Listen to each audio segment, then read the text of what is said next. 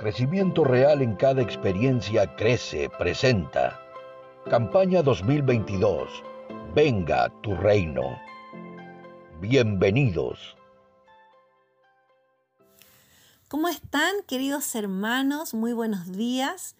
Es un gusto y un honor para mí poder saludarles en este nuestro día número 25 de nuestra campaña Crece 2022. Hoy nos corresponde las llaves del reino, orar. Quiero pedirles que me acompañen a Mateo capítulo 16 del verso 17 al 19. Leo entonces.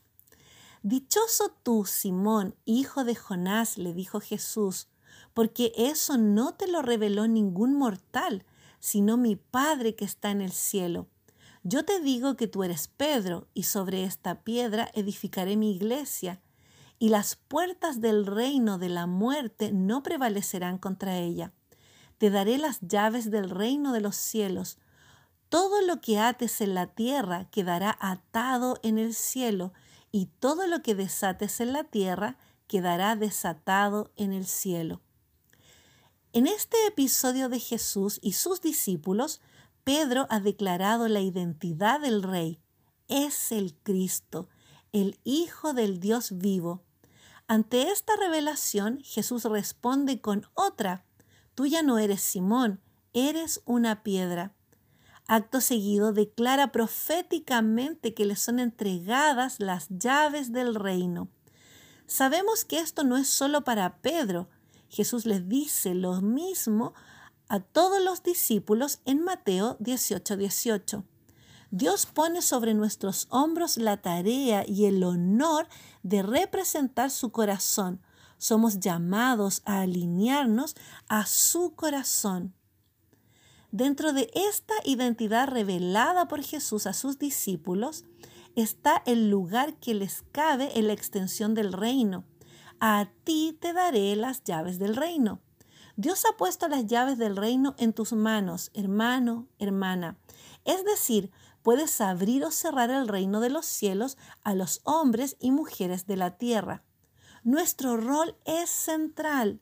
Si nos callamos y descuidamos nuestra asignación por la vida de la tierra, seres humanos pasarán a la eternidad sin Cristo.